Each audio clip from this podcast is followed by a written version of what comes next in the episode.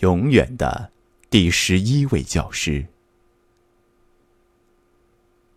和孩子们依依不舍的送走了第十位教师后，人们寒心的说：“再也不会有第十一位教师能留下来了。”一所偏远的山村学校，因为办学条件差，一年内已经先后走了七八位教师。当乡里实在派不来教师，乡亲们只好临时请了一位刚刚毕业、等待分配的女大学生来带一段时间的课。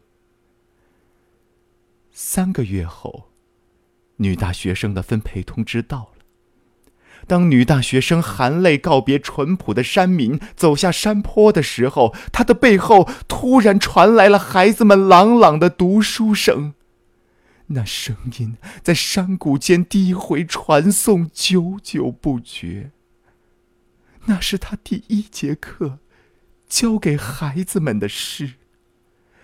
年轻的女大学生回头望去，顿时被惊呆了。几十个孩子齐刷刷的跪在高高的山坡上。谁能承受得起这让天地都为之动容的长跪呀？他顷刻间明白了，这是渴求知识的孩子们纯真而又无奈的挽留啊！